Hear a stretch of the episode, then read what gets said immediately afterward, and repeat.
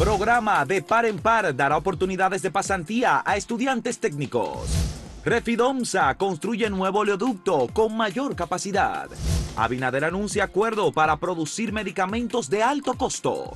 Y Leonardo Faña es enviado a prisión preventiva.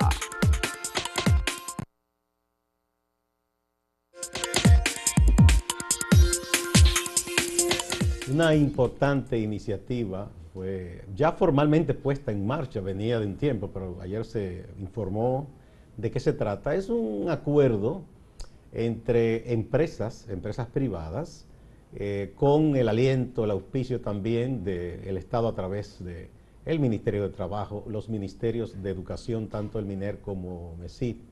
Eh, ¿Para qué? Bueno, se trata de crear eh, acuerdos entre los empleadores, entre las empresas, con comunidades y al mismo tiempo con el aporte y la coparticipación de las autoridades. Eh, ya mencionamos los dos ministerios, pero también el Infotep, que forma técnicos.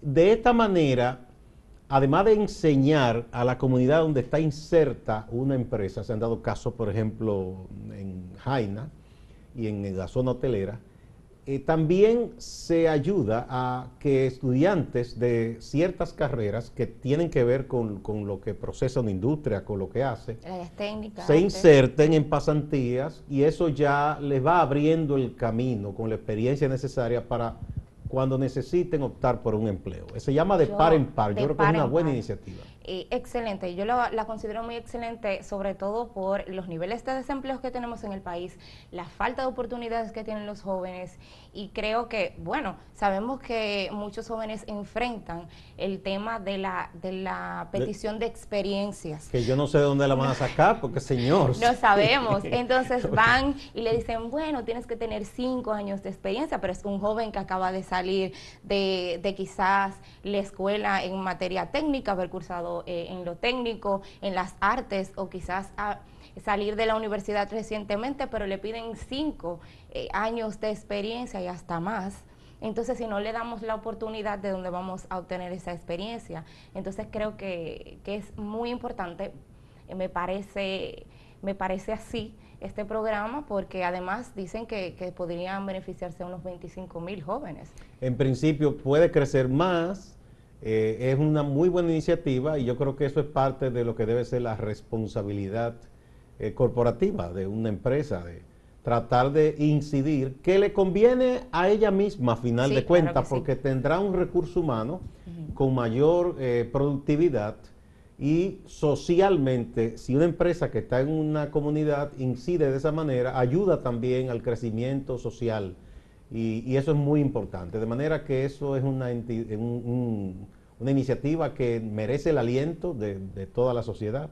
Y ojalá que otras empresas se animen y participen, porque está abierta a todas las que quieran eh, incorporarse. Claro que sí. Catherine, ayer también eh, hubo una información que alguna gente se ha sorprendido, eh, y es que el Ministerio Público decidió imponerle prisión preventiva y va a pedir algunas medidas de coerción extra quizás a Leonardo Faña, el destituido o cesante director del Instituto Agrario Dominicano YADE.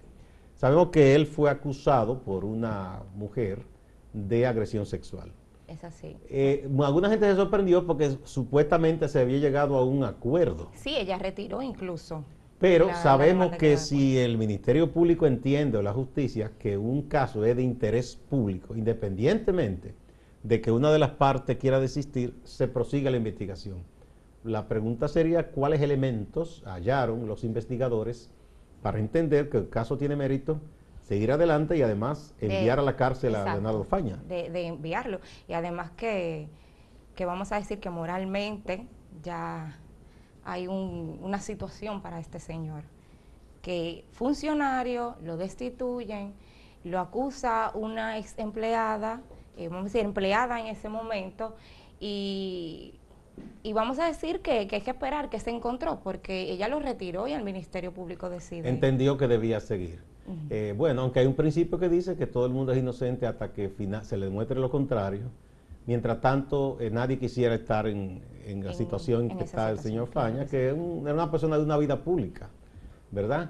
Y estos casos son muy delicados y a propósito de eso, eh, este fue un caso de agresión sexual, pero en los casos que hay amenaza de violencia ya, de muerte o golpes, eh, muchas veces sabemos que cuando la víctima, la mujer, eh, opta por algún acuerdo, a veces el agresor aprovecha cualquier descuido y cumple las amenazas. Esto es un tema muy delicado y es muy triste para ambas partes incluso, porque nadie quiere verse en eso, si finalmente él sale inocente quedará con muchos problemas, ¿verdad? y que sabemos que la mayoría de los casos que suceden aquí en el país es precisamente eso, de que se, la mujer decide retirar muchas veces eh, que te perdono, que llegamos a ese acuerdo. El hombre hace un teatro y llora y dice que se arrepintió. Sí, esos casos eh, creo que siempre cuando se trata Aunque de... en este caso no hay la agresión física de violencia física, sino se alega violencia sexual, agresión sexual. Bueno, esto debe aclararse, no se debe quedar así, porque ya eh, está en entredicho la moral de Leonardo Faña y al mismo tiempo la de esa propia mujer, que no es fácil, la gente piensa que eso es fácil, exponerse públicamente, hacer una denuncia, eso es traumático para cualquier... Sí, porque ya todo el mundo se ha conocido su nombre, viene de un caso público, no es lo mismo, no es lo mismo. Mira, ayer también hubo otra reunión, que es un tema que, queremos eh, tocar, aunque sea de manera breve, en Palacio del Presidente con varios funcionarios, porque hay una situación que los medios han venido reportando de incremento de precios de alimentos, de insumos de la construcción, de muchísimas otras cosas que son insumos o producto de consumo final. Y el gobierno tiene un dolor de cabeza con esto, además de que el asunto de la tasa de cambio, aunque se hacen todos los esfuerzos, eh, ha ido, se ha ido incrementando. No es una situación exclusiva dominicana, pero cada país tiene que velar por su gente. Es decir, los problemas de aquí debe resolverlo o enfrentarlo el gobierno dominicano. Eh, ya eh, el año pasado, eh, desde el principio, varios organismos internacionales como el Banco Mundial, el Fondo Monetario y muchísimos expertos de academias y de, y de esas empresas de consultoría habían advertido que venía una crisis muy difícil, incluso muchos decían que sería peor que el gran crack del año 1929. Viendo los pronósticos, me puse a revisar, uno diría, bueno, después de todo al mundo y al país no le ha ido tan mal, pero eso no es consuelo. Hay que buscar soluciones. sobre todo para las familias más pobres. Exactamente. Y para cualquier eh, pequeño empresario que produce y debe pagar una nómina. Es así, el mismo sector construcción que, que ayer, bueno, hablaron de, de que las construcciones han, han, subido un 25% metros cuadrados de construcción, que eso va a afectar eh, la el precio de, de, las casas, de estas viviendas a bajo costo y que podrían pasar el umbral de bajo costo a, a, unas, a unas casas con, con mayor precio y, y, que una persona, bueno, que quiera eh, acceder a esto no podrá, porque podría pasar... El drama que viven parejas jóvenes, que emprenden una, familia, hacen un ahorrito, a ver si juntan el inicial, pueden sacar un apartamentito, una casita, pero ahora todo eso se dispara. Claro, que es una casa que puede que cueste un millón de pesos, ahora va a costar quizás cerca de los dos millones de pesos. Eh, exacto. Y, las eh, entidades financieras que, son las que prestan para esos, eh, esos fines, también estoy seguro que están revisando las tasas, las condiciones, de manera que esto debe ser enfrentado. El gobierno dice que está estudiando, ya antes había dicho, la posibilidad de importar insumos. Si esa es la solución coyuntural, que lo haga porque no es bueno que eso se le vaya de la mano, igual que en el caso de los alimentos. Es así, es así. Vamos a una pausa, pero vamos a motivar la pregunta del día, Catherine. Vamos a ver, ¿cómo valora el trabajo de la procuradora Miriam Germán contra la corrupción? Excelente, bien, regular, malo. Vamos a ver qué dice la gente.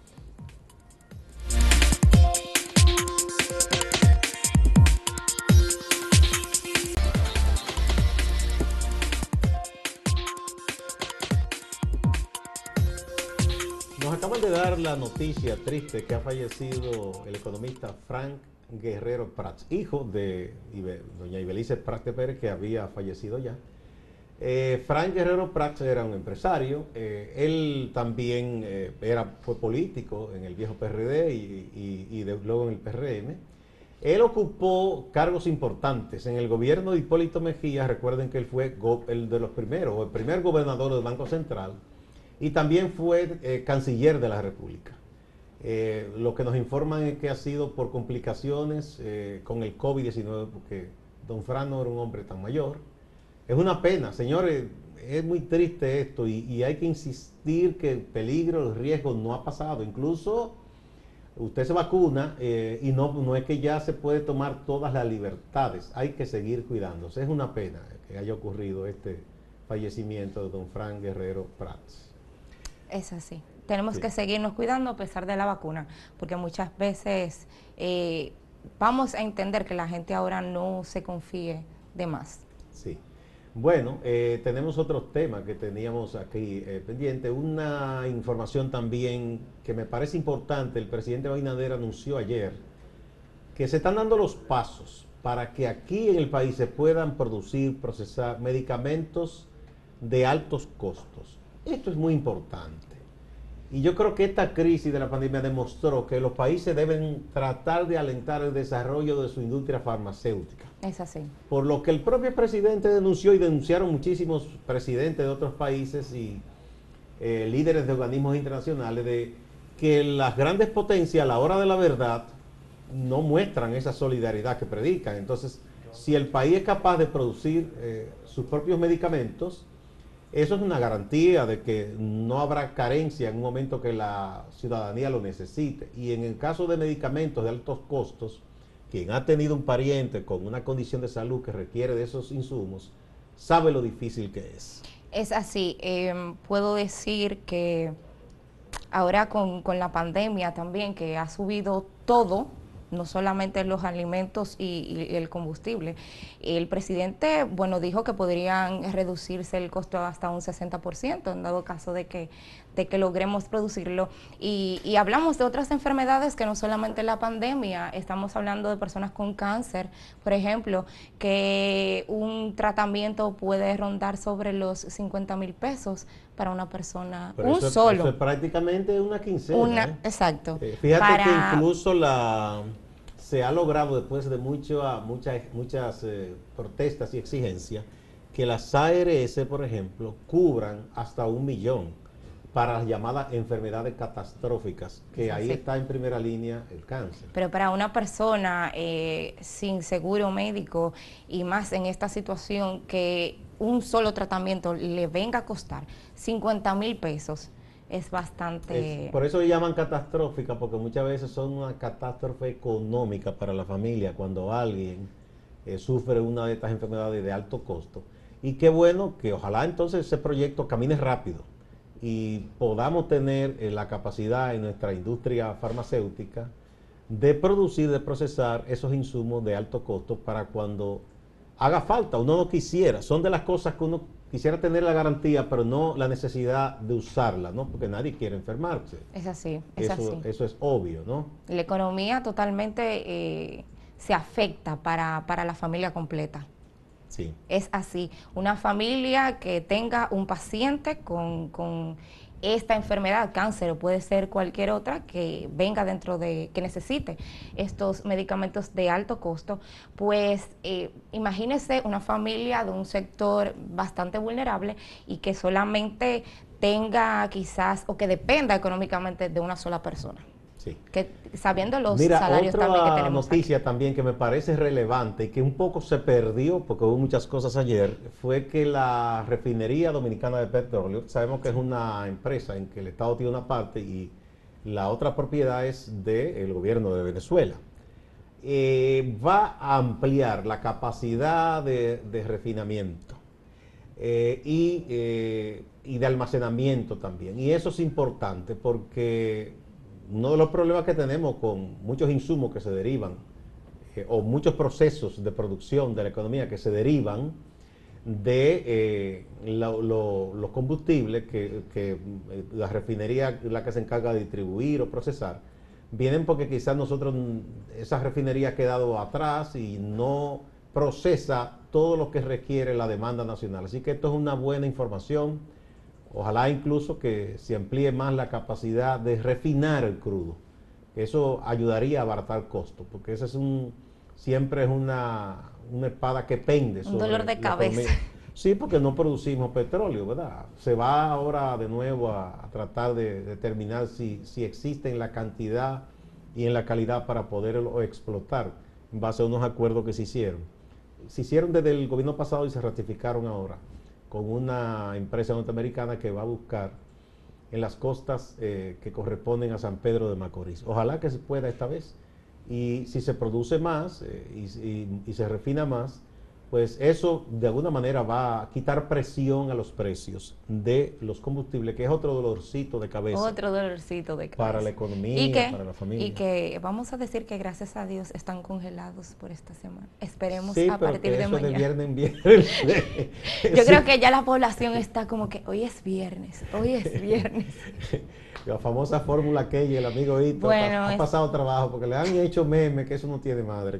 Esperemos la nueva fórmula, bueno, la modificación. Bueno, se está estudiando a ver cómo, qué, qué vuelta se le busca a esto, qué salida, porque hay también un problemita ahí. Ya el profesor Nelson Suárez, en un texto que publicamos aquí en la sección del financiero, explicaba que, que el gobierno depende en gran medida de esos ingresos para un dinero que ahora hace más falta que nunca, son unos 57 mil millones de pesos de esos impuestos y que no es tan fácil de buenas a primeras, porque ya eso está en el presupuesto de este Exacto, y asumirlo como, como pasó en esta semana, que asumieron el 100%.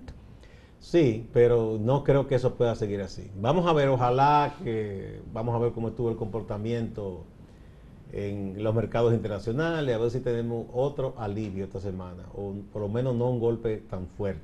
Esperemos que no sean 10 pesos como la pero eh, de todas maneras, eh, yo pienso que si fríamente, racionalmente, eh, no se puede aspirar a un alivio de estos problemas así de buenas a primeras. Recordemos lo que decía en principio, de que ya hubo un pronóstico el año pasado de que la crisis sería tan fuerte como la de 29. Por suerte no ha sido así, pero esos efectos todavía no se han corregido. Todavía el aparato productivo en este país y en los demás países no se ha puesto eh, en marcha 100%. Entonces, esos, esos efectos se van a seguir sintiendo por más tiempo. Es así. Vamos a ver de nuevo la pregunta del día. ¿Cómo valora el trabajo de la procuradora Miriam Germán contra la corrupción? ¿Excelente, bien, regular o malo? Vamos a ver qué dice la gente.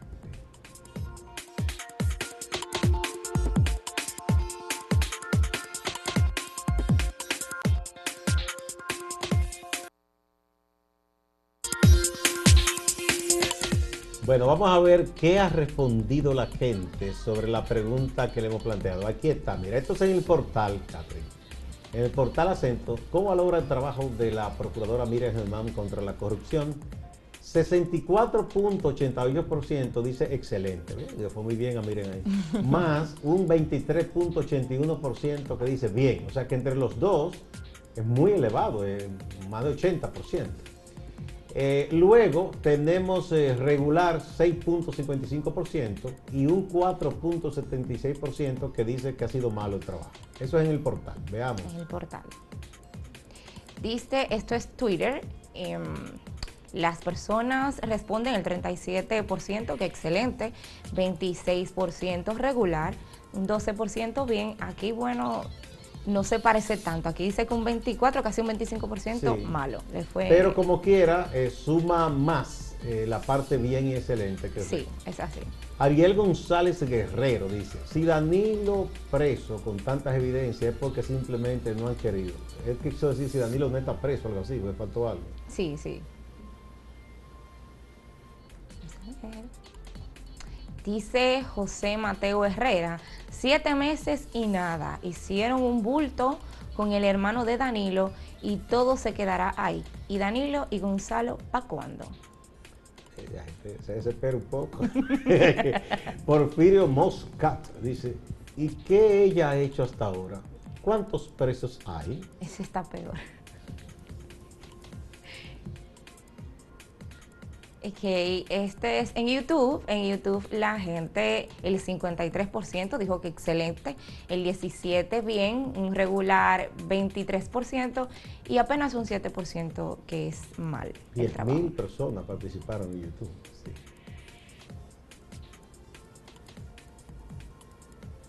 Jacqueline Sedano dice, el trabajo de la magistrada Miriam Concepción Germán Brito es excelente, pero hay alguien poniendo trabas. imagino que es el presidente de la Suprema Corte de Justicia y un grupito de fiscales que están torpedeando la labor de la magistrada.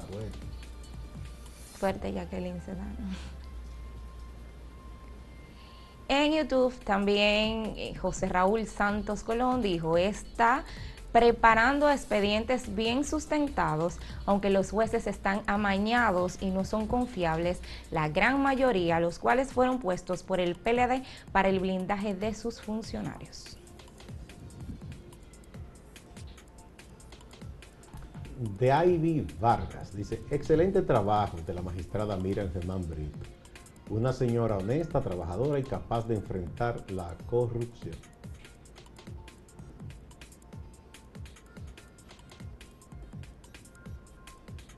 Asimismo, Alfred Peña dice que entiende que hay trabas, pero que también hay mucha lentitud. Lentitud. Bueno, ahí están las opiniones de la gente. Es así. Tú sabes que en estos días también ha sido un tema de preocupación y también de una que otra noticia que han sido resaltadas. Es que parece que aprovechando, ¿verdad? Que la gente, ahora que se amplió el horario antes del toque de queda, está saliendo más nosotros en horario nocturno, los, eh, los asaltantes que llaman de cuidista, estos que sorprenden, arrebatan una cosa, te ponen un cuchillo en el pecho. Y se están dando muchos casos de asaltos y de sustracción o de arrebato de cartera y. Y eso es importante que el, Ministerio de Interior y Policía, que tiene unos expertos y anunció que estaba preparando un plan, eh, apure el paso con esto, porque eh, parece que los rateros, los delincuentes comunes, eh, se sienten que pueden operar a sus anchas. Son cada día más casos que uno ve y eso sí que es malo y desalienta a la gente que salga cansado de trabajar haciendo todo el sacrificio. Todo el sacrificio. Y venga un desalmado entonces y le asalte y muchas veces hasta la agreda también físicamente. Y, que, te asaltan como que son dueños de tus cosas por las cuales ya trabajaste. Y, una muestra, bueno, lamentable es el video de la, de la, de la joven que... Que después de un accidente... Después de un accidente, pues le quitan el celular muy rápido, de verdad, pero es lamentable, más en una situación económica como la que estamos atravesando hoy en día, que las personas, aparte de, tener que luchar por sobrevivir, entonces también sean víctimas de esto. O sea, de, manera que yo creo que hay que, quizá no sé si reforzar el patrullaje, eh, un poco ver a qué hora que están ocurriendo estas cosas o en cuáles sectores y que las patrullas se den su vuelta y, ¿verdad? y den por ahí para evitar que eh, la gente se sienta tan eh, así, indefensa, que no puede hacer nada, impotente, de que venga una persona sin ningún criterio de, de, y que tenga que, tenga que salir con miedo a las calles. No, no, para nada, eso no hace nada de bien. Eso, eso, y otro hecho también que quería comentar, de nuevo han vuelto en zonas turísticas, sobre todo en el este, de estos taxistas eh, tradicionales a agredir a gente que hace el trabajo de taxista con las aplicaciones, Uber y otras. Como que ellos son dueños del territorio. Eso no debe permitirse. Eso yo imagino que es un espanto a una persona extranjera que esté aquí y entonces llame un Uber y de pronto venga alguien con un bate, con una cosa. Eso sí que es una malísima imagen y una situación muy desagradable para quien viva eso. eso debe ponérsele fin ya. Es así. El Intran y el Ministerio de Turismo tienen que enfrentar esta situación. Bien. Bueno, vamos, eh, nos tenemos que despedir. Muchas gracias por la compañía.